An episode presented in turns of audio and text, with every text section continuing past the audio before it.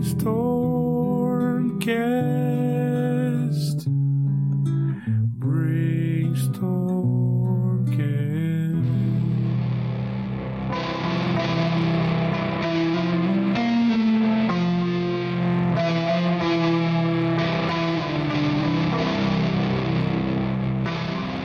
Salve, salve, monstrinhos e monstrinhas! Estamos aqui para mais um episódio do Brainstorm Cast, o podcast do Brainstorm RPG. E hoje, no nosso segundo episódio da nossa coluna de Planescape, eu tenho aqui comigo Vitor Hugo Keb, Tomate e o nosso Bernardo Hasselman. Todos nós estamos aqui reunidos para poder dar continuidade àquilo que você já conhece, aquilo que você viu no primeiro episódio. Nós prometemos e aqui nós vamos cumprir, começando com os planos. Vamos falar um pouquinho de cada um deles e você vai poder viajar conosco é nessa viagem que te vai te apresentar uma série de horizontes singulares, diferentes e que vão poder te ajudar, mesmo que você não jogue a Planescape, a reimaginar lugares, a propor e de qualquer maneira ampliar a sua imaginação. Para você que é fã da programação do Brainstormcast, nós estamos agora com um Apoia-se. Sim, se você quiser ver ampliar-se ainda mais os nossos horizontes e a manutenção dessa produção, a gente conta com a sua ajuda no www.apoia.c brainstormcast. Lá você vai encontrar várias faixas de apoio com recompensas para poder colaborar com a continuação desse projeto e a ampliação dele. Se você quiser ver mais episódios por mês desse podcast, a melhoria dos equipamentos de áudio e, é claro, a produção de um conteúdo mais perto daquilo que você deseja, então encontre uma faixa de apoio e ajude o Brainstormcast a continuar levando essa tempestade cerebral para todos os cantos do país. Um grande abraço, conto com o seu apoio, valeu! Então, vou começar aqui dando as minhas boas-vindas para cada um. Salve, Brainer, como é que você tá, meu irmão? Salve, Samuca. Salve, galera. Beleza? Tudo tranquilo? Maravilha. Aqui também com nós, o, nosso mestre de Planescape dos domingos, lá no canal do Brainstorm RPG, o nosso antropólogo Vitor Hugo Keb. Fala, Vitão. Oi, vocês estão bom? Hoje eu tô chaotic good, ok? Acho que é justo. parece, parece justo para mim. E agora vamos com Tomatão do Por um Punhado de Dados e também da Academia do RPG. Tomatex, seja bem-vindo. E aí, povo, saudações da dama. Entrando no estilo aqui. Oh, oh, oh, oh. Finalizar aqui com o ilustrador Bernardo Hasselman, que chegou junto aqui na nossa party. Fala, Bernardão. Fala aí, galera. Feliz aí de estar participando de mais um, uma conversa sobre Planescape. Vamos que vamos. Vamos que vamos. E a gente, aqui a gente não perde tempo, então a gente já vai começar dando aquela pancada no peito. Vamos escolher aqui um, um plano pra gente iniciar e ele vai ser o plano Mecanos. E aí, quem vai pra fogueira? Cara, Mecanos é um dos, talvez o, o plano mais leal. Ele tem o nome completo de Nirvana Mecanos mecânico de mecanos, mas fica engraçado em português. E ele é um plano de ordem absoluta. Ele possui, se não me engano, três camadas e ele é representado por engrenagens infinitas, onde que são tamanho de continentes e aqueles continentes giram engrenagens que fazem uma máquina colossalmente grande. Tudo em mecanos é organizado e feito com ordem total, não há nenhum espaço para o caos. E a criatura mais influente em mecanos é o líder, né, o o primeiro de todos os Modrons, o Primus. Então é um lugar de ordem onde criaturas mecânicas governam e pessoas que tentam fazer o caos são destruídas brutalmente. Mas quem segue a ordem se dá mais ou menos bem. Caraca, e eu queria também perguntar, que já vou, vou jogar o pessoal na fogueira. Vou perguntar aqui pro nosso amigo Vitor Hugo Keb, o que, que ele acha desse plano? Cara, uma das coisas, assim, Mecanos é, é interessante porque ele tem uns habitantes que eles acabaram ficando famosos assim, inclusive na em todas as edições posteriores do D&D, todo mundo lembra dos Modrons de um jeito ou de outro.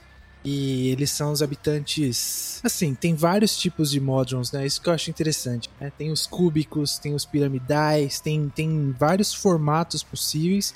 E eles são, assim, isso não é uma interpretação minha, mas o próprio formato deles é uma materialização dessa questão da ordem, né? Da, da, da questão da harmonia e da ordem que exemplifica muito o que tá rolando aí nesses planos. Cara, deve ser muito difícil mestrar em mecanos, viu? Se você for para pensar, né? Tipo, fora a gente tá aqui seguindo a, a, marcha dos Modrons, né? E por isso que a gente tá começando em mecanos, mas eu particularmente eu não sei como eu começaria uma boa aventura aí em mecanos. Eu fico na dúvida.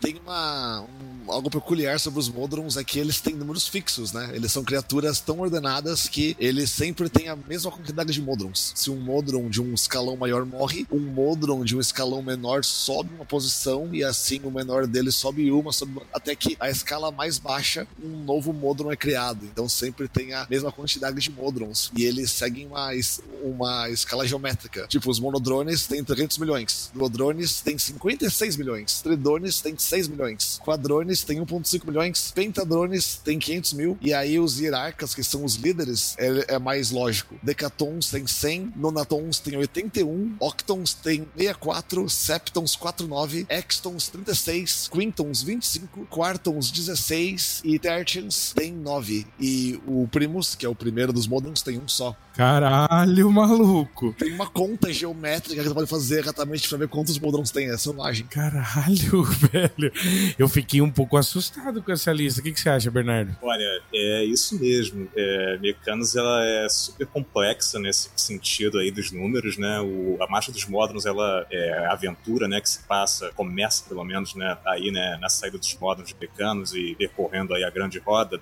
Ela leva isso em, em consideração, né? Conforme a marcha vai perdendo indivíduos, eles vão sendo substituídos, né? É, mas uma coisa que eu acho muito legal aí de, de Mecanos, né? E dos Modrons, né? Os habitantes da, do plano, é que eles também têm, eles têm uns quirks, assim, muito interessantes. Por exemplo, o, um Modron, o monodrone, né, o mais inferior da, da, da hierarquia, né, ele só consegue entender, é, ele só tem assim, entendimento do imediatamente superior a ele, né? Ele, quando ele vê um, um, um que é dois níveis superior a ele, ele nem entende o que está acontecendo, ele não sabe. Ele... A cadeia de comando, ela sempre segue né, do, do maior para o imediatamente menor, para o imediatamente menor, e, e, e, é, é, assim, né? E eles são interessantes porque eles, quando se deparam com o caos, né, eles podem, é, para começar, eles não entendem. E eles, é claro, né, como o Tomate já falou, né, eles podem, inclusive, serem, é, irem com fúria assassina para, os né, perpetuadores do caos. Mas eles também podem se transformar em rogue modrons, né? Eles podem perder esse status de criatura ordeira, né? Na verdade, acho que eles continuam ordeiros, se não me engano, mas eles perdem, assim, eles, eles ganham individualidade, por assim dizer, né? Mediante a, a casos que ninguém sabe explicar. E isso é muito louco. E uma aventura em Mecanos, na minha opinião, né? Aí meio que respondendo um pouco da dúvida aí do, é, do Keb, né? Como seria mestrar nesse lugar, né? Eu, eu fico imaginando os, os aventureiros tendo que se deparar se deparando né, com regras que não fazem nenhum sentido para ele. Né? E se eles quebram essas regras, o sofrimento é absurdo. Né? O plano vai todo contra ele boa parte né, da grande marcha Modron é os jogadores tendo que lidar com os Modrons, né? E geralmente é, é frustrante, porque você quer falar com um Modron líder, você tem você fala com um Modron menor, aí ele passa a mensagem para outra pessoa, para outra, para outra, para outra, para outra, aí depois de oito Modron chega no líder, aí o líder responde, e aí a mensagem volta, volta, volta, volta, volta até você. É uma burocracia sem fim. E os Modrons acham que isso é a forma mais eficiente de comunicação, né? Então uma aventura em Mecanos seria muito difícil de lidar com os Modrons e tentar fazer qualquer coisa, porque tudo é arcano e burocrático. Cara, assim, né? Aqui agora baixou o antropólogo, né? Tipo, Mecanos talvez seja difícil para mestrar, porque ele é uma, uma espécie de materialização da própria noção de hierarquia, né? Toda a sociedade é, é hierarquizada, tem suas produções hierárquicas e tudo mais. Mas eu fico imaginando um plano que ele é inteiro uma produção de hierarquias e você precisa a todo momento saber qual é que é o seu quadrado para você conseguir navegar nesse, nesse plano. Porque qualquer derrapada que você dá, qualquer pulada escorregada do quadrado que você tá, a posição que você tá, você, você acaba definindo essa própria noção abstrata de ordem, né? Ordem, posição, ranqueamento. Então, Mecanos, pelo menos para mim, tá? Eu acho que deveria ser difícil mestrar porque tem que ficar nessa paranoia da hierarquia o tempo inteiro. Né? Eu não sei, eu não sei o que vocês acham. Interessante isso, cara. Uma reflexão e que faz não só com que o jogo fique mais difícil, mas suscita uma série de reflexões mesmo dos jogadores, do próprio mestre, sobre qual tipo de desafio que ele vai criar dentro desse molde né? Se livremente qualquer desafio já é difícil de se criar com alguma qualidade, imagina dentro da, dessas estruturas que tem que ser necessariamente é, hierárquicas, né? E, e,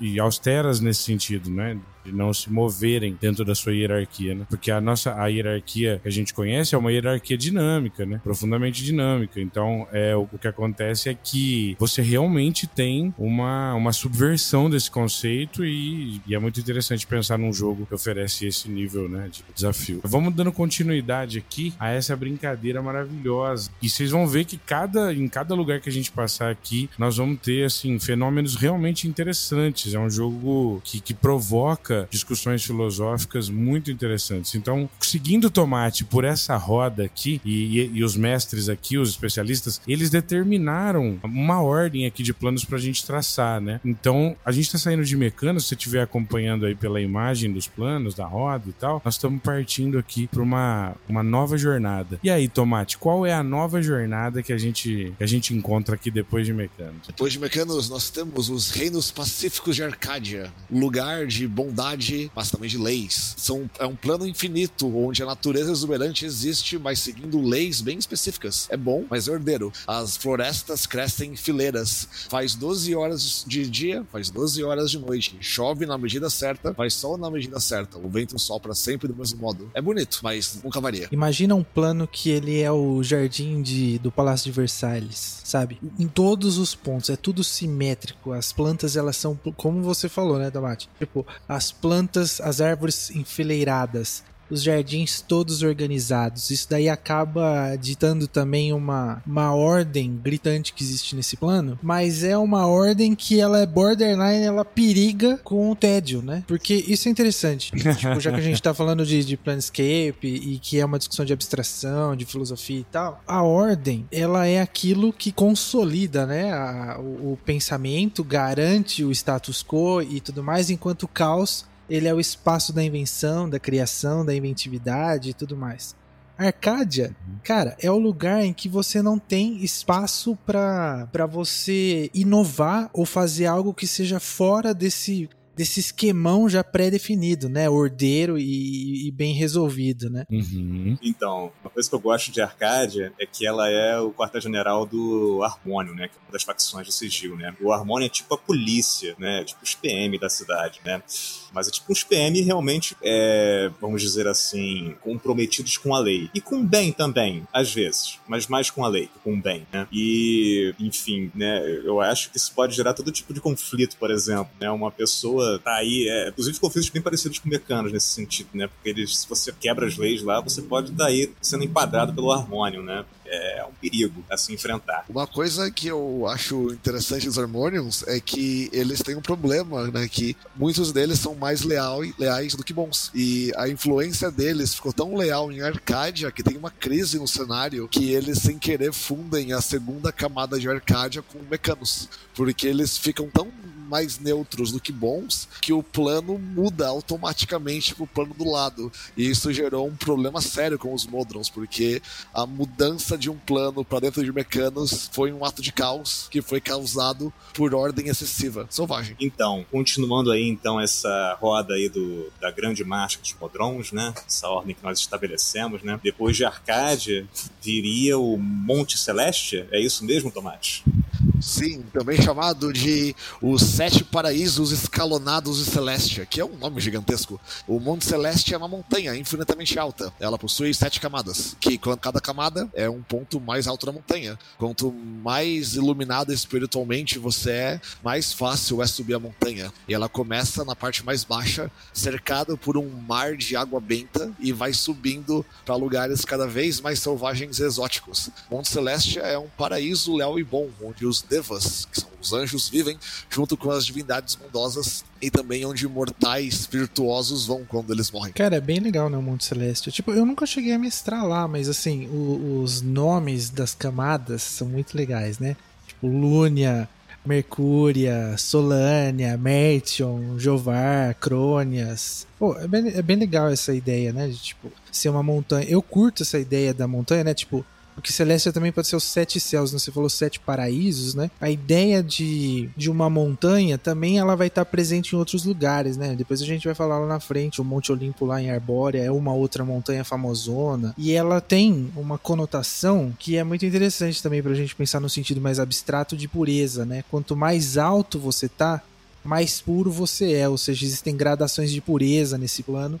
Pureza é fundamental pra gente pensar qualquer sociedade humana, né? Tipo, o Landscape tá falando, apesar de ter um monte de bicho, bicho divertido lá, né? Tipo, tá falando sobre a gente, né? É muito interessante ver essas gradações do que seria puro e impuro de acordo com a camada, né? Tipo, não tô falando que a última camada ela é extremamente impura, porque isso daí é, tá, tá alocada nos planos inferiores, que isso daí a gente vai falar mais pra frente. Mas o que tá no topo seria o mais puro, entre aspas, né? A Terra da Noite Constante. Aí tem a outra que é a, a da luz dourada. Aí tem da luz branca. Eu acho isso muito interessante no sentido mesmo antropológico, sabe? Uh, como a gente enxerga a sociedade, como a gente organiza a sociedade, como a gente se coloca nessa sociedade e a pureza ela acaba sempre central. O Monte Celeste é um plano bem legal, porque acho que de todos os planos superiores, né, acho que é o mais, ao meu ver, né, é o mais fácil que a gente consegue se relacionar, porque ele, a ideia dele é o mais próximo que a gente tem do, do paraíso, né, daquele paraíso cristão, tal, que é ensinado pra gente, com montanhas bonitas e campos verdes, crist é, água cristalina, cachoeira fluida e tal. E ele é um paralelo quase que direto dos Nove Infernos, né, que é meu plano favorito, né, ou seja, os Sete Céus, né, aquela coisa é, ordeira e boa, né, e os nove infernos, tipo é Elder e, Evil, né? Maligno. Aí eu acho interessante esse, essa correlação tem né, entre esses dois. Olha, eu confesso que eu não tenho a menor ideia de como fazer, por exemplo, uma campanha baseada no Monte Celeste. Até arcade, mecanos, assim, que são planos de ordem, eu ainda consigo ver, assim, a, a conflito, né? Mas a não ser que a Pare seja muito maligna, ela esteja indo para o Monte Celeste de alguma maneira, consiga chegar lá, inclusive sendo maligna, né? Para criar o caos, é a única coisa que eu consigo imaginar, assim. Os planos do bem, eles para mim são um grande desafio. E eu, eu falo isso para Monte Celeste e para os que vêm adiante agora. É, tem uma trilogia, acho que o nome é The Imperial Odyssey, que ela se passa em Monte Celeste. Se não me engano, são dois personagens, é, acho que não sei se são neutros ou se são evil, mas eles vão para Monte Celeste para resolver uma treta que está acontecendo lá, e é justamente na época da Praga Mágica, né? Em Forgotten Realms. Aí pode ser uma dica aí pra, de ideias para se você quiser fazer aventura no Monte Celeste, tem essa trilogia aí. Uh, o Monte Celeste, ele meio que ele vai ser espelhado, né? No, vai ter alguns planos inferiores aí que tem várias camadas para baixo, né? E o Monte Celeste são camadas para cima, né? E essa ideia, ela é interessante porque o budismo tem, né? Vários céus, vários infernos. A gente está acostumado a enxergar o céu e o inferno com, um, sei lá, uma visão cristã, né? O céu e o inferno e talvez algo no meio termo, né? Dependendo da, da viés, da vertente que você pegar, vai ter um nome, né? Ah, mas essa questão de você hierarquizar os céus e os infernos, é, isso daí também é muito próximo da gente, né? E o Monte Celeste ele vai para cima. E aí o, o Bernardo falou assim: nossa, deve ser muito difícil mestrar plano bondoso, né? Mas, tipo, tem, ela é também divertido, né? Tipo, a, a, o grupo não precisa ser uh, de, uma, de um alinhamento, de uma tendência ruim, caótica, etc. Tipo, mesmo se for um grupo com uma, um alinhamento bondoso, também tem alguns desafios interessantes, né? Tipo, porque eu fico imaginando assim, talvez é o que me atraiu a jogar Planescape a primeira vez. Se a gente tá lá jogando D&D, aí você é um clérigo, né? E aí você, você reza para determinadas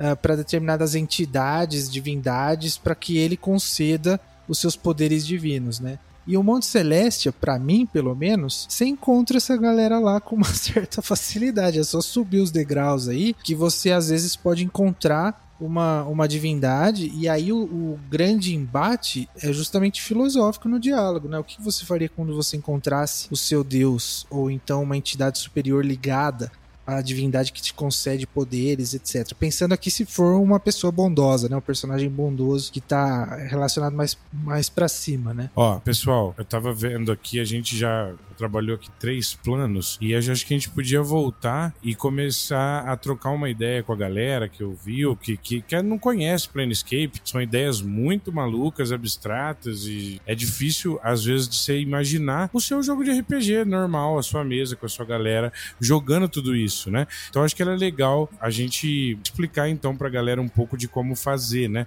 A partir mesmo desse comentário do Bernardo, né? Sobre a dificuldade, né? De imaginar e tudo mais, uma campanha. Uh, vamos, vamos partir desse ponto então. Então vou começar com Tomate aqui. A gente falou de Mecanos, Arcade e Monte Celeste. Em Mecanos, por exemplo, Tomate, qual seria uma ideia de aventura interessante que um mestre poderia introduzir na mesa ali? Opa, eu acho que primeiro Mecanos, bacana é explorar o lugar, porque por mais que ele seja um lugar ordeiro, muito dele é desconhecido, né? Porque é um lugar confuso. Então você tá em Mecanos já é parte de uma aventura. Você não sabe encontrar. E tem tesouros ali a ser encontrado. Então uma dungeon crawl em Mecanos funciona muito bem. Curiosamente, no jogo Planescape Torment tem uma, uma, sub, uma, uma missão escondida em lugar distante que os Moldrons criam uma dungeon. E eles criam uma dungeon para entender por que mortais ficam indo morrer em dungeons. Então eles criam uma dungeon e convidam mortais para entrarem nessa dungeon para eles analisarem o porquê. E nessa dungeon você, tipo, mata robôs que eles construíram e os robôs antes de morrer falam, tome uma pista e te dá uma pista. Aí se você juntar três pistas, você pode abrir uma porta e aí você, chegando no final, você mata o robô do mago maligno e os Modrons aparecem e fazem um questionário para você sobre a experiência, o porquê você fez isso, o que motivou você a fazer isso, se você gostaria de quantificar a sua experiência de dungeon. Então é um lugar tão estranho, tão selvagem, tão ordeiro, que a exploração é o ponto forte de Mecanos. Ou uma aventura onde os jogadores precisam de algum artefato de ordem poderosa, como se eles vão enfrentar Slades, que são criaturas do caos puro. Talvez eles possam falar com um mago que mora em Mecanos, porque os Modrons são nativos, mas não são só os nativos que vivem. Tem magos, tem pessoas que são da fraternidade da ordem, que vêm aqui estudar a ordem de Mecanos para tentar descobrir segredos do multiverso. Talvez esses magos ordeiros tenham um artefato que eles possam te prestar, ou um conhecimento ordeiro que pode te ajudar. Isso é se você fazer um favor para eles, né? E assim vai indo. Maravilha, cara, maravilha. É, vamos passando aqui pro nosso amigo Brainer. E você, Brainer, assim, de imaginar ah, uma aventura ou de imaginar desafios que possam né, vir através ali das características de mecânicos, qual que você apontaria? Cara, desafios interessantes e mecânicos, acho que magia, acho que é uma coisa interessante você pensar, porque se você pensar pelo menos como a magia é feita, né? Tipo, são passos, né? São passos cadenciados, então você precisa disso, disso, daquilo, na medida certa, na hora certa, é, na quantidade certa. Então, eu vejo Mecanos Total sendo um, um plano perfeito para você estudar a magia em si, tipo, a questão da, da ordem dela, da, da cadência, né? Do, do ritmo, porque da magia é isso, né? Tipo, é aquela coisa da. É uma coisa complexa e que requer prática, né? Então eu vejo total esse, esse lance de mecanos linkado com a magia, sabe? Maravilha, cara, maravilha. Então vamos já passando para esse outro plano que a gente passou aqui depois de Mecanos, que é Arcádia. Então, vamos lá, Bernardo. Fala aí, cara, um desafio interessante, algo. Qual proposta de aventura um mestre que tá aí nos ouvindo poderia propor na mesa dele a partir das características desse honestamente, para mim, Arcádia é um desafio. Talvez não um desafio maior do que o Monte Celeste, por exemplo. Mas se eu fosse mestrar em Arcádia, eu entraria nesse conflito com essa facção. Eu, eu, eu, exploraria o conflito, né? Que poderiam, os conflitos poderiam haver com a facção dos Harmônio, né? Que faz a sua base em Arcádia. Né, e eles são, né? Esses vigilantes do multiverso, né? Eles prezam pelo, pela harmonia, mas eles muitas vezes prezam pela harmonia pela força. E isso, né? Pode gerar todo tipo de conflito conflito, né? E eles são, né, inclusive considerados, né, o codinome deles, né, é cabeças duras, né? Então, eles são difíceis de convencer de que eles estão errados, né? Eles são meio self-righteous, por assim dizer, né? Então, é, eles podem servir como antagonistas, né? E não sei, os jogadores podem ter aparecido em Arcade por engano, né? Lembrando que a transição pelos planos, né?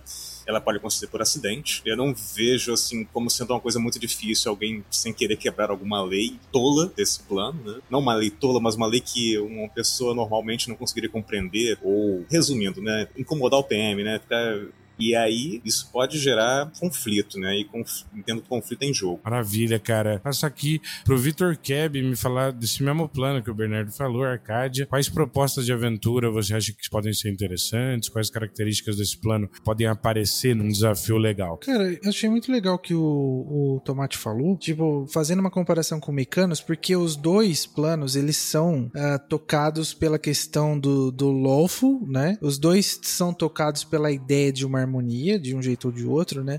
E aí que eu acho interessante como o Planescape força a gente a pensar isso. Tipo, o Mecanos, ele tá mais preso nos grandes axiomas do universo, entender o cadeamento das coisas, a lógica oculta das coisas que a gente não consegue entender.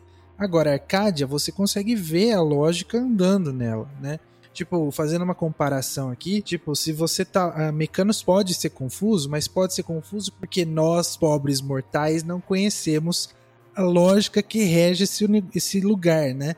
Agora, a Arcádia uhum. você consegue ver, ela é muito gráfica as estradas elas são sempre muito claras, os caminhos são sempre muito claros. E aí, eu acho que um dilema interessante, uma boa aventura, eu também iria pela onda do Bernardo. Talvez uma uma corruptela da lei, tipo alguém fez alguma coisa sem saber, alguém fez alguma coisa errada ou fora da lei que não tinha noção que era fora da lei porque aí você vai se deparar com essa facção aí, treta, que é o Harmonium, né? O Harmonium, isso também eu acho legal, tipo, eles são uma espécie de. Eles tentam encarnar uma característica aí de, de ordem, de, de lawful, eles tentam é, trazer essa, essa questão do lawful Assim como Mecanos também tem uma questão de lawful lá, de, do jeito deles lá, né? Só que isso mostra pra gente que é Planescape. Tipo, o Harmonium, a galera que faz parte do Harmonium, acredita que lawful é isso que eles fazem vai ter outras pessoas em outros planos que vão enxergar Lawful de outro jeito, né? Tipo, o Planescape é um lugar de crenças, né? E o Harmonium é treta demais, mesmo se você encontrar eles fora de Arcádia, né? Porque eles vão tentar impor essa visão deles do que é ordeiro, do que é correto, mesmo quando eles não estão na casa deles. E aí é a grande sacanagem do negócio, né? Eu iria por aí, eu colocaria uma aventura, talvez um contexto urbano, tem algumas cidades que você pode encontrar também em Arcádia. Eu colocaria, talvez também, alguma treta envolvendo algum roubo. Pode ser uma quest que envolve obter algo que é ilegal, e aí o grande perigo é você ser descoberto pelos harmônios, e aí o que, que, você vai fazer? Estando na casa dos outros e você sendo descoberto por esses outros que você quebrou a lei de um jeito ou de outro. Eu iria por aí. Maravilha, maravilha. Vou passando aqui já pra, pra gente continuando nessa nossa saga e chegar até o Monte Celeste novamente, que foi onde a gente parou as descrições mais uh, gerais né, do plano. Então eu volto aqui, já vou fazer um ping-pong aqui, já vou retornar para o Bernardo para ele me, me dizer o seguinte: você comentou né, da dificuldade desse plano, de imaginar, é, mas se você tivesse que apelar então para alguma saída na construção desse desafio e a partir dessas características, para onde você iria? Por onde você começaria? Bem, é, existem recursos, né? É um lugar do bem é um lugar da harmonia, né? É um lugar que tem aí os, os deuses ordeiros e bons, portanto, né? Você imagina que não haveria muito conflito, mas hierarquia, né? Ainda é um plano hierarquizado, tal como Arcádio Mecanos, a hierarquia pode gerar conflitos. Existem anjos muito proativos que, às vezes, em sua proatividade, acabam né, caindo, né? Se corrompendo. E também como um bastião do bem, o Monte Celeste ele provavelmente sofre ataques, né? Ataques de quem não acredita no bem nem na ordem que tenta corromper aquele talvez o plano aí dentro. Né? Embora isso fosse difícil, não é impossível. E os jogadores estando no meio disso podem estar aí para tentar evitar ou tentar causar esse caos dentro do plano, né? Dependendo da tendência deles. Eu partiria por aí, né? Os ataques que podem acontecer de fora e os, ataques, os ataques que podem acontecer de dentro, né? Mediante o fato de que, mesmo que seja um plano de dar ordem, né? As coisas estão em movimento em Planescape, né? Às vezes um anjo cai, né? Maravilha, cara, maravilha. E vamos passando passando para Tomate e depois o Vitor Keb, já na sequência, né? Primeiro Tomate. Vai lá, Tomatão. Fala pra gente aí, Monte Celeste. O que vem de desafio bom pra gente ali? Tem um, um, algo peculiar em Monte Celeste, porque em Planescape os anjos, os, as criaturas les boas, elas não levam o conflito delas pro inferno ou pro abismo. Nós veremos depois que o inferno e o abismo estão brigando entre si e eles estão pregos numa guerra e os anjos meio que não querem entrar nessa guerra. Eles se recusam a lutar. Há aqueles que acreditam que se os anjos entrassem na guerra, eles podiam bater diabos e demônios enquanto eles estão separados. Mas eles não fazem, porque eles acreditam que isso levaria mais caos e mais guerra. Então,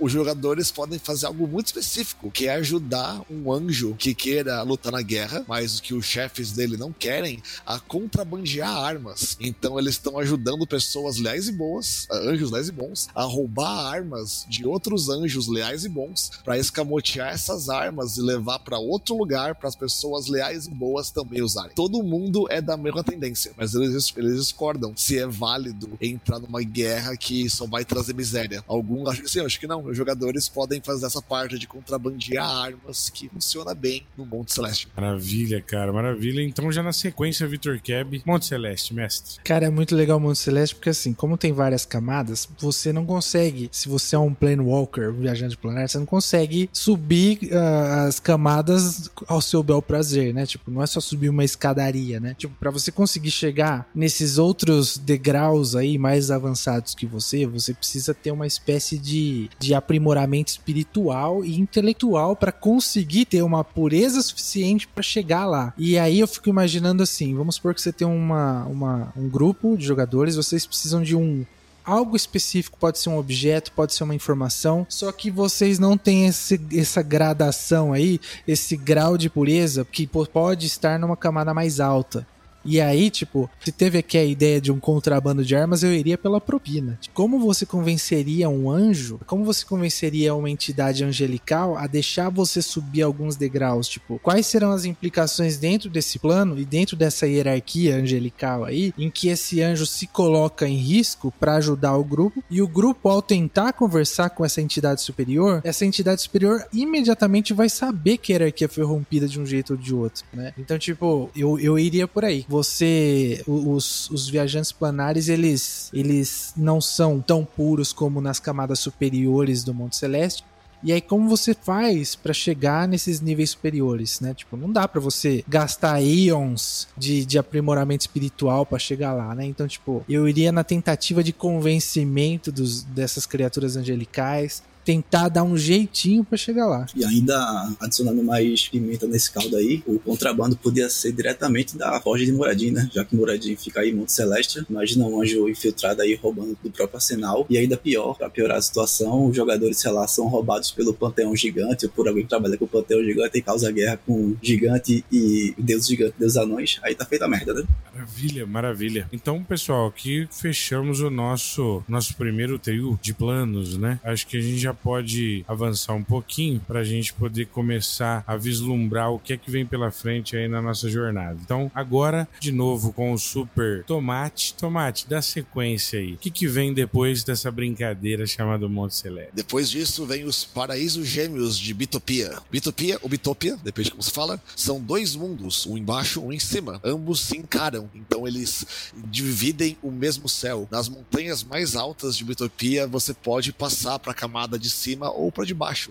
escalando e dando a volta, basicamente. Bitopia é um lugar de bondade, mas também de trabalho duro, suor na testa e indústria. Bitopia é o tipo de lugar onde você poderia conseguir uma, um almoço de graça na, na taverna, desde que você conserte o telhado que está vazando. É, é um lugar de trabalho, um lugar de montanhas poderosas, de florestas grandes, mas também de serrilharias e lugares de mineração. É um paraíso muito gnômico. Ele é um lugar geralmente leal e bom, mas muito mais leal do que bom. Vamos lá, vou devolver aqui pro Brainer. E aí, Brainer, o que, que, você me fala dessa, desse plano aí? Cara, sendo bem sincero, acho que Baitopia é um dos planos que eu menos gosto. Acho é, desinteressante, mas ele é um plano é, legal por essa temática, né? De você ter, tipo, os espelhos, né? Você ter é, duas camadas ali, dividindo o mesmo céu, como o Tomato falou, é um plano meio que espelhado ali. Então, creio que dá pra fazer umas coisas interessantes ali, né? De você, é, sei lá, uma coisa assim de pregar peça, né? Tipo, sei lá, é, tô imaginando aqui alguns, alguns ganchos de aventura, tipo, o grupo vê uma coisa e ser outra, sabe? Vê um reflexo contrário, talvez alguém mexendo no plano ali para começar a distorcer as coisas, coisas assim. Então, eu imagino algo assim mas confesso que não é um dos meus favoritos, não.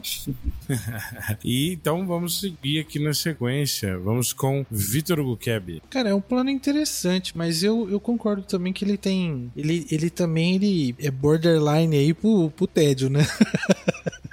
o que eu acho interessante do Bitopia é a, é a imagem dele, né?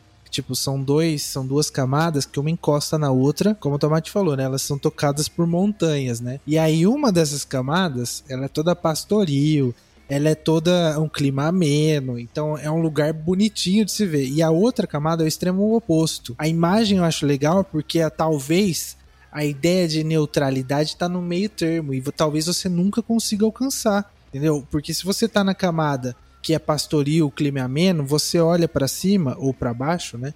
E você vai ver a, a outra camada com um clima totalmente hostil, uh, um clima montanhoso infernal. E se você tá nessa camada do clima monta do, do clima hostil, dessa paisagem monta montanhosa, você olha para cima ou para baixo, né? Depende da sua perspectiva. Você vai ver um, uma camada tranquila, pastoril, de climas amenos. E aonde ficaria a tal da, da neutralidade, né? E aí talvez Bitopia ele força mais a gente a pensar essa ideia do que é ser neutro ou neutralidade nesse jogo, olhando para ele de um jeito uh, visual mesmo, do que ter uma boa aventura, viu? Porque eu acho que também é meio é meio meio chato essa ideia de um lugar que a galera trabalha trabalha por culpa o tempo inteiro, sabe? Tomate Bernardo. Parece que Mitopia, na minha opinião, alguém leu o livro A Revolta de Atlas, que tem aquele paraíso capitalista criado pela Ayn Rand e falou: Caraca, é isso, criou Mitopia, sabe? Porque é um lugar, tipo, maneiro onde pessoas gostam de trabalhar. Esse é o lugar de Mitopia, né? As pessoas que moram na camada rústica estão lá para extrair recursos, né? Então é, é o céu de todo workaholic, o que é meio deprimente para mim. Então eu também não gosto muito dele. Maravilhoso. É tão bom quando a gente não gosta de alguma coisa, parece que fica até mais interessante. Bernardo, manda ver. Olha, eu confesso que eu conheço muito, conhecia muito pouco Bitopia, né? Até ouvir todos os nossos palestrantes aí que conhecem a fundo. E eu conheço muito pouco porque eu conheço muito pouco todos os planos que estão na parte de cima da grande roda, porque geralmente não são os planos que eu escolheria para poder né, ser palco de uma aventura. Mas eu achei muito interessante o fato de ele ser né, composto né, por duas camadas que se olham, né? Como se fosse um espelho, né? Isso isso é, uma, é um gráfico interessante, gera ideias do ponto de vista filosófico, né? Como se um estivesse encarando o outro, tivesse, e como se eles estivessem em conflito, né? E aí o Gabi falou da neutralidade e tal, né? Uma parte ela é industrial, a outra ela é pastoril e calma, né? E, e a gente já está passando já para a parte que o bem ainda se mantém, né? Mas a ordem tem essa também é, começa é, a gente começa a sair da, do eixo da ordem e ir para neutralidade, né? Pelo menos pelo que eu lembro aí da grande roda, né? A gente saiu aí do, da grande da neutralidade, da neutralidade e da ordem, que era mecanos, né? Fomos indo ficando cada vez mais bondosos até um ápice que seria o Monte Celeste. E aí, em Pitópia, né, a ordem, o, o, elemento da ordem começa a se desfazer, né? E aos poucos, né? Como a gente acabou de ver, né? Eu não, nem sabia, né? Tem essa parte aí totalmente industrial, né? Esse paraíso gnômico. E isso é interessante porque, né, como tem esse conflito entre as duas camadas, né, gera palco, né, para aventuras. Maravilha, cara, maravilha. E então eu acho que a gente já pode é, partir aqui, já encerrando já, né? Tão cedo, mas a gente vai entregar com, com bastante detalhes todos esses planos e também oferecer para vocês sementes, ideias de aventura, né? Para cada uma delas. Então, para isso a gente precisa fazer e delimitando, né? Então, é, encerrando, né? Esse nosso segundo episódio de Planescape, vou passar aqui para a gente passar para a mesa de jogo, né? Para o momento da prática ali, da preparação do mestre. Tá chegando às vezes pela primeira vez em Planescape Planescape de repente achou interessante, né, essas características é, desse plano. Então vamos lá, vou começar aqui com o Tomatão. Tomate, fala aí, cara, desafios possíveis que, que pode ser extraído de interessante de um plano maluco como esse? Eu acho que o bacana de Mitopia, embora eu não goste do plano, que ele é um plano relativamente desafiador, né? Uma, uma das camadas dele, que é a camada rústica, ela, ela é perigosa. Não perigosa porque você vai ser morto por demônios, mas perigosa porque chove, tem relâmpagos, animais selvagens, etc. Então pode ser um bom lugar para um grupo de pessoas de nível relativamente baixo ter uma aventura explorando uma região. Talvez eles tenham que achar um poder gnômico gnômico, poder no caso é um deus, né? A gente chama eles de poderes no Escape. Um poder gnômico que mora em algum lugar, ou talvez buscar um diamante gigante que tem aqui mais lugar nenhum, ou se você quiser ir, tipo, totalmente gnômico, buscar uma abóbora gigante que eles plantaram por aqui e ter que lidar com problemas como o clima, região, animais, e é claro, como que tá em Planescape, talvez uma hora que os jogadores capturem a abóbora gigante ou o que for, eles têm que rapidamente ir para outra camada, né? E você você faz isso com o balão, o balão sobe, chega até o ponto de 10 km onde a gravidade inverte, né? Aí ele dá um loop completo, você segura pela sua vida para não ser arremessado e ficar preso num vórtice gravitacional. E aí quando você paga a travessia, você começa a pousar do outro lado, sabe? Então é um lugar bacana para aventuras de nível baixo com pessoas não muito perigosas que ainda querem ter uma experiência planar interessante ou lidar com o panteão anão, né? Porque todos os deuses anões gnomos moram em Bitopia. Seja em cima ou embaixo, eles estão lá. Maravilha, cara. Vitor Keb. Cara, também tem um outro ponto, né, de Bitopia. Como as duas camadas são conectadas, tipo, você pode uh, viajar para outra, o, o balão é uma ideia, mas você pode tentar escalar uma montanha dessas daí e vai acontecer a mesma coisa, né? Tipo, vai virar de cabeça, vira câmera, sabe? Aí você, você chega na outra camada por elas estarem conectadas, as criaturas talvez hostis que moram em uma camada podem ir para outra também, do mesmo jeito que os personagens dos jogadores, né? E aí também você tem uma fonte de, de aventura também. Você tá lá andando no plano todo bonitinho, pastoril, e aparece um bichão lá que é totalmente uh, estrangeiro, alienígena para aquela camada, entendeu? Isso daí pode ser também um, um, um, start de uma quest, ó. Apareceu alguma coisa aqui que tá destruindo o vilarejo, apareceu alguma coisa aqui que tá destruindo toda essa região, vocês têm que investigar. Muito bom, cara. É Bernardo? Olha, se eu fosse um habitante da parte da camada que ela é industrial e trabalhadeira, né? E eu soubesse que existe do outro lado do universo uma galera que tá de boas, completamente pastoril, completamente é, em paz, eu acho que eu ficaria com um pouco de inveja, sabe?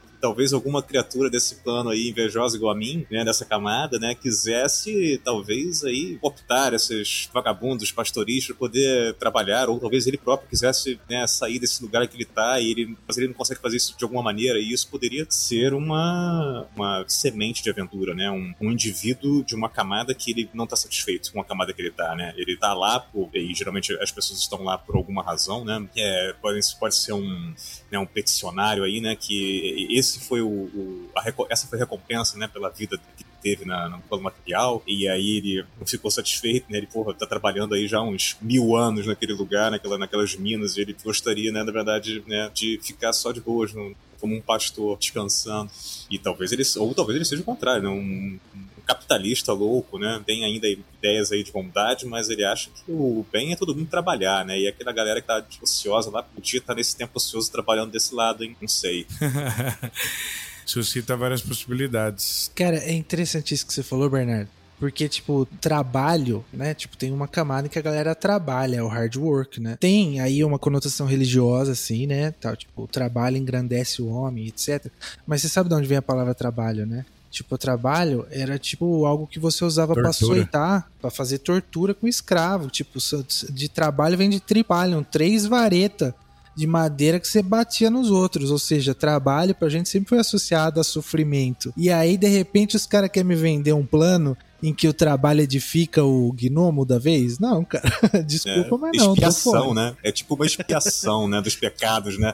É quase uma punição ao invés de uma, uma recompensa. Eu achei muito louco, cara, porque, tipo assim, primeiro eu pensei, tudo bem, um lugar onde naturalmente se concentraram pessoas boas e workaholic. Tudo bem. Todo mundo é proativo aqui, todo mundo é louco para trabalhar. Mas o mais doido é você imaginar que quanto tempo isso duraria? Quer dizer, pessoas boas também sabem o limite, né, é, das outras, né, reconhecem, né, é, quando elas estão sendo exploradas, quando existe um processo desigual. Se todo mundo está trabalhando muito, a desigualdade é um processo muito mais complexo, né, porque essa relação, essa relação que, que, que passa pela ética, mas também passa pela hierarquia, e aí fazendo um contraponto lá com mecanos, como que a hierarquia então se comporta aqui dentro? Tipo, como que a gente estabelece estabelece essa relação. Então, se você tem o trabalho forçado ligado à religião, bizarro, e ao mesmo tempo não existe desigualdade na construção da vida das pessoas, na quantidade de horas que elas dedicam a isso, então como é que, como é que a gente fornece aí uma solução legal pro mestre, pro jogador nesse? Eu acho que é interessante porque nós temos uma visão de trabalho muito século XXI, né? Tipo, pô, eu sou um designer, o que eu faço, tipo, eu faço pouco de Instagram, não é, não é nem glorioso. Mas o que eu vejo no Utopia é que é muito um paraíso de artesão, sabe? O cara que tem aquele paixão de criar o melhor pote possível ou de forjar a espada mais bonita. Tem essa vibe meio tipo, não trabalho em massa ou trabalho constante, mas sim produzir o que é belo. É um negócio que gnomos são, gnomos são ligados a trabalho, só que eles são ligados à inovação, sabe? Então eu vejo não como um lugar de, como disse, produção em alta escala, e sim, tipo, artesões pequenos produzindo fazendo coisas incríveis. Muito mais esse tipo de visão do que a visão de escala. Então acho que não tem essa desigualdade porque eles não estão vendendo o trabalho deles. Eles estão trabalhando para eles Exato. mesmos. O que é bizarro. Tipo, eu, eu criei essa ânfora incrível porque é bonita e eu gosto de fazer ânforas e eu guardei na minha casa com outras 500 ânforas. Exatamente, que- e é por isso que, tipo assim, as pessoas elas, elas reconheceriam o limite, né? Mas todas estão maravilhadas e empolgadas em produzir. Então isso, isso, isso, isso distancia muito da nossa realidade, né? É muito legal. Então, beleza, cara. O, o Vitor Keb comentou aqui, ó, que é o seguinte, mas ele acha que tá aí o nome, né? Bitopia. Das duas topi- é, utopias abstratas. Utopia e distopia. Então, eu- acho que, assim, eu, eu não conseguiria pensar em nenhum desafio possível aqui. E eu gostaria muito que algum mestre conseguisse, porque eu adoraria jogar e ver o que, que, o que, que tem aí de interessante. Eu queria perguntar pra pra mais alguém aí, considerações finais, ganchos de aventura, ideias sobre Bitopia, mais alguma coisa? Eu queria considerar a consideração final de não vá para a Bitopia. É um péssimo lugar. O plano, tanto a esquerda quanto a direita, são mais divertidos. Aproveite os planos ao lado. Beleza. E você, Bernardo, considerações finais aí desse plano? Fica claro pra mim aí por que esses planos se encaram, né? Eles parecem, né? inclusive acho que isso poderia ser uma, uma questão da, da, da moral final de uma aventura ou de uma- uma campanha, né? O que, que cada parte, o que cada camada desse plano tem a aprender um com o outro, né? Para talvez se realmente haver um equilíbrio, né? Talvez pelo fato de ser um plano bondoso, esse equilíbrio esteja quase sempre equilibrado, mas ele pode se desbalancear por agentes externos, né?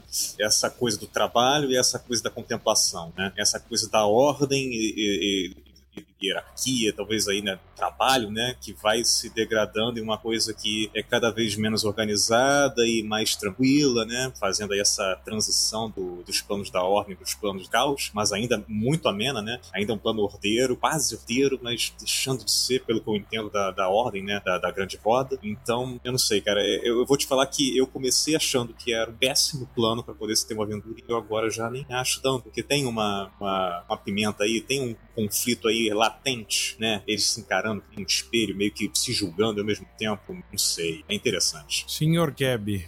Cara, sabe, Bernardo? Tipo, essa ideia de equilíbrio é interessante porque é- ele é inalcançável em Bitopia, entende? Tipo, o equilíbrio tá exatamente entre essas camadas, só que não existe lugar pra você pisar nesse, nesse lugar. E se você pega um balão, como o Tomate tinha sugerido, esse balão, assim que ele chega em determinada altura da, da altitude, tipo, ele vira pro outro lado, ou seja, é impossível existir uma noção de equilíbrio nesse lugar. Tipo, é impossível existir uma noção de neutralidade pura nesse lugar. Isso que é muito louco, né? Tipo, E isso também é muito legal, né? não é? É bem doido, tipo, Isso é os muito dois legal. eles estão pensando num- numa possível neutralidade e não é, não estamos falando de neutralidade aqui num plano do caos, um plano superior ou um plano inferior, sabe? É outro tipo de neutralidade que eles estão propondo aqui, né? E que ainda assim tá num plano superior. Isso que é muito louco, é um plano muito ambíguo. E talvez um, um mestre se ele quiser usar a sua história aí, tipo, ele vai brincar ah, com essas ambiguidades, sabe? Essas ambiguidades morais, essas ambiguidades éticas. Isso daí pode ser interessante pra história, que não vai envolver necessariamente um, um Batezu, um Tanari com Deva. Não, entendeu? Você pode ficar nesse mesmo lugar e ter uma discussão profunda de Planescape, né? Moral, ética, filosófica. ah, não- só, só de você ver. Isso, isso que eu acho muito louco, né? Tipo, ele é- esse plano é talvez o que você que é mais visual, né? Você olha pra ele e você vê que tem alguma coisa errada lá, né? Tipo, tem outros planos que são muito viajados, né? Tipo, uns que são cubos, tem uns que são camadas, tem um que parece um caracol e não sei o que, mas o Bitopia, ele força pra gente imediatamente, ele quebra um- uma ideia de maniqueísmo aí. Acho que isso é legal. Muito interessante. Brainer, considerações finais sobre o plano? Ao meu ver, reitero, é um plano meio sem graça pra mim. Não acho muito interessante, mas eu acho ele, como o Tomate falou, um plano interessante pra você fazer aventuras, por exemplo, pra você achar coisas, né? Já que tem a parte caótica dele, que é bem, bem caótica mesmo, assim, né? Desde coisas naturais até outras coisas assim, tipo não naturais, pode, você pode encontrar lá na exploração. Então eu acho um plano perfeito ali pra você fazer aventuras e você achar coisas, tipo achar coisas ocultas, foram escondidas. É um bom lugar pra você esconder as coisas ali e garantir que elas, em teoria, fiquem escondidas. Maravilha. Vitor? E assim, pra quem vai começar o Planescape, essas palavras elas rondam, né? Caótico, leal e, e afins, né? E esse caótico, do, do, o caótico do Bitopia, não é o caótico no sentido do alinhamento que é, é pensado em leis sociais, uma moral social. Você é caótico porque você abre mão uh, de algumas coisas para se pensar enquanto um membro dessa ou daquela sociedade. Bitopia é caótico no sentido de ter um, um, uma paisagem que é hostil, uma paisagem que é inconstante, né? Tipo, não é necessariamente o caótico da, daquela de um personagem que, que sei lá, ele, ele tem várias aspirações e ele às vezes não liga muito para alguns marcadores de moralidade. Essa ideia de caótico aí do Bitopia é mais na paisagem, né? Acho que isso é interessante também. É muito, é muito legal, cara. E eu fico imaginando, talvez, como jogador, né? Pensando no que vocês estão falando, eu, como jogador, ficaria muito interessado em entender a natureza, né? É que força é essa que faz com que as coisas se dividam dessa maneira, né? Que força é essa que produz é, esse fenômeno no plano com tamanha intensidade, né? Eu, como jogador, ia ficar muito curioso para compreender o que há por trás disso, aí mesmo mesmo que não houvesse, né? Mas ainda assim seria algo para se investigar, pelo menos para mim. Eu, pessoal, e agora nós vamos encerrando por aqui. Vocês podem aguardar já já no nosso próximo episódio, nosso episódio 3, a gente já vai deixar para trabalhar com um plano que tem que tem um nome aí que é muito familiar para a maioria das pessoas, mesmo que você nunca conheça a Planescape. Então, nós vamos chegar em Elysium. E só para dar o gostinho, só para dar o gancho final, Elysium. Os planos, uh, os campos abençoados de Elysium. Um lugar onde o bem total impera, não marcado pela lei, nem marcado pelo caos. É um lugar de bondade e natureza exuberante, onde tudo que é bom existe, mas nem, o, nem a lei, nem o caos tem qualquer influência. Talvez o plano mais bom, mas bondade sem o, sem o caos ou a lei para guiar tende a ser um pouquinho estagnante. Eita ferro, vocês podem esperar um terceiro episódio marcado. Começaremos com Elysium. E agora, as nossas, eh, depois das nossas considerações finais, os nossos anúncios, né? Eu vou começar aqui com o ilustrador Bernardo Hassman. Fala aí, Bernardo, por onde que o pessoal te encontra? Se quiser te chamar, te contratar para alguma coisa, qual é o contato? Bem, Bernardo Hasselman é o nome que vocês procuram e vocês podem me encontrar no Instagram, no Facebook, também no ArtStation e no DeviantArt e no Patreon, né? Meu Patreon ele serve para criar personagens, né? Tokens de personagens para ouvinte e afins. E se você quiser dar uma ajuda, é só chegar lá e eu vou estar muito agradecido. Para considerações finais, né? Eu tô muito feliz aí de estar participando desse, dessa conversa com vocês. Tô saindo daqui cheio de ideias, assim, que eu normalmente não teria. Então, aí ansioso pela, pelo próximo episódio. Maravilha, cara. Também tô muito ansioso aqui, Bernardo, pelo próximo episódio. Acho que, quer dizer, suscita discussões é, que ampliam muito o nosso horizonte em termos do que a gente pode apresentar num jogo de RPG. E vamos passando aqui pro nosso grande mestre Tomate. Tomate, me diga lá, cara, quais são os seus anúncios? Como, como, como é que o pessoal te encontra por aí nas Bom, pra você ver os meus jogos, inclusive alguns jogos de Planescape que eu gravei há um tempo atrás, tem o meu canal no YouTube, que é o Por Um Punhado de Dados. Também tem no Twitch, mas eu não tô mais fazendo por lá, porque a Twitch enche o saco. Agora tá só no YouTube, só buscar lá que é fácil chegar. E também tem no Facebook a Academia do RPG, que é um grupo para passar conhecimento para narradores, para que ah, muitos narradores hoje não sabem nem por onde começar, sabe? Ou se sabem algumas coisas, não conhecem outros narradores que querem trocar ideias. Então, é um grupo de RPG no Facebook para discussão séria, trocar teorias e similares. Estou chamando Academia do RPG e eu tô com um projeto aí com alguns alguns conhecidos, algumas pessoas aqui nesse podcast, mas eu deixarei esse podcast envolto em mistério, mas em breve voltaremos com uma mesa aberta bem interessante. Nossa senhora, eu tô sabendo, eu ouvi o Disco Essentials aqui, foi isso? Foi isso, Bernardo, que eu ouvi? Eu senti isso, e eu senti isso misturado com Planescape, me deu até um um arrepio aqui na espinha. Nossa senhora, meu Deus, qualquer influência desse negócio no nosso joguinho de Ozzy que vocês podem esperar pelas mãos do Mestre Tomate. E vamos passando aqui para ele. Procura-se Taco o nosso mestre de Planescape, a história de um novelo planar que você encontra lá no Brainstorm RPG. Esse é Vitor Hugo Keb. Vitor Hugo, seus anúncios, meu irmão. Cara, muito legal participar do, do episódio, mais um episódio aqui. A série, vocês perceberam, vai continuar. Uh, só quem quiser me encontrar, procura aí Factual Victor. Acho que é fácil achar aí no, no Twitter, nas redes em geral, em que eu discuto algumas coisas soltas, às vezes sobre RPG, às vezes não. E tipo, a campanha lá no Brainstorm continua no canal do Brainstormcast. Aproveita que a gente tá chegando, talvez num desfecho ou talvez no interlúdio, eu não sei. Opa! Tudo pode acontecer quando se trata de Planescape, meu colega, e é com essas com esse finalzinho de aguardar ansioso pro o nosso terceiro episódio. Vou passando aqui pro nosso Brainer. Diga lá, meu colega, o que, que você tem aí de anúncio moçada? Opa, cara, anúncio acho que nenhum, só que me sigam lá no, no Twitter. Qualquer coisa, podem me perguntar sobre, tirar dúvida de, do que eu souber, eu ajudo. E é isso. Ansioso pelo próximo episódio do cast. Valeu. Bom, faremos é, o nosso encerramento aqui. Né, quer dizer que é uma honra, uma alegria muito grande poder reunir é, mestres experientes, né? Gente que gosta mesmo da coisa, que, que leu os cenários, que conhece os planos, as facções, gente que propõe realmente um entendimento ampliado sobre esse cenário tão querido de Dungeons and Dragons, né?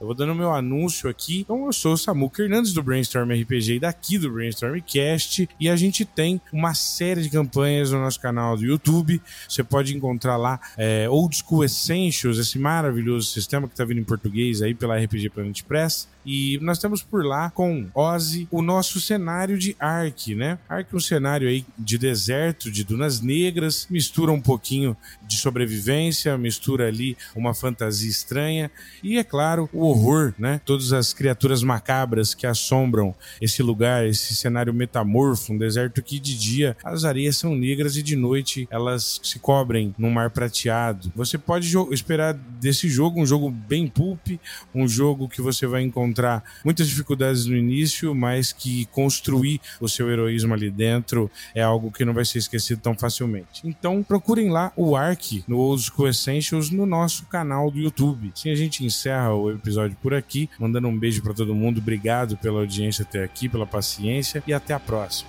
Um abraço. Valeu, galera!